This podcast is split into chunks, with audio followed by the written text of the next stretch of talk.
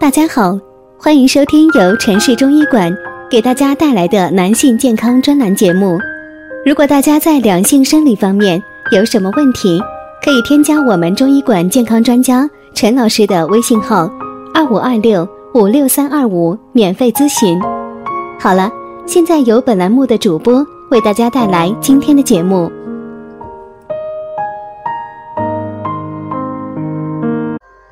听众朋友们，大家好，欢迎大家收听今天的节目。今天我们讲一下，一不小心成了快男，就是肾虚吗？关于肾虚和补肾，很多人都有一些误区。比如，有的人会觉得，只有工作压力大、生活不规律的年轻人才需要补肾。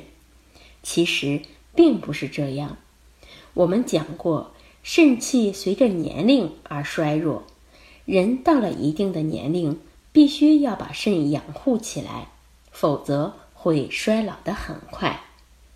还有的朋友有性功能障碍，觉得自己就是肾虚了，其实也不一定是这样，因为造成性功能障碍的原因有很多，肾虚只是其中的一种。举个例子说，我记得有位年轻的男性患者来这里看病，憋了半天，很羞涩地告诉我说他有早泄的症状，问我是不是肾虚。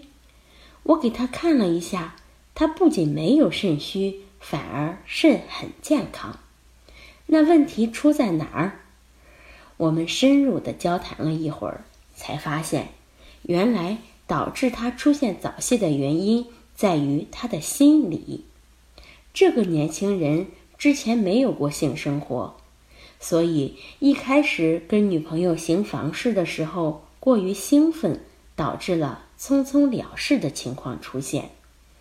然后他的心理上发生了变化，越想持久就越不能持久，弄得女方觉得他身体有问题，这才来找我。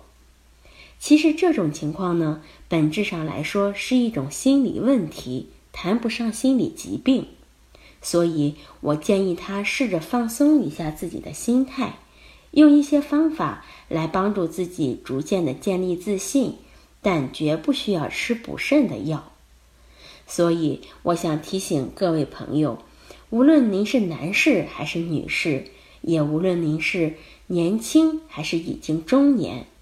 养肾防虚都需要大家重视起来，但是这种重视不能以乱给自己开药方、一味的进补为手段。更重要的原则还是肾不虚时好好养护，肾虚了对症治疗。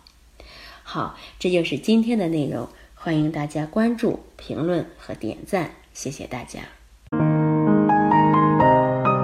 如果大家在两性生理方面有什么问题，可以添加我们中医馆健康专家陈老师的微信号：二五二六五六三二五，免费咨询。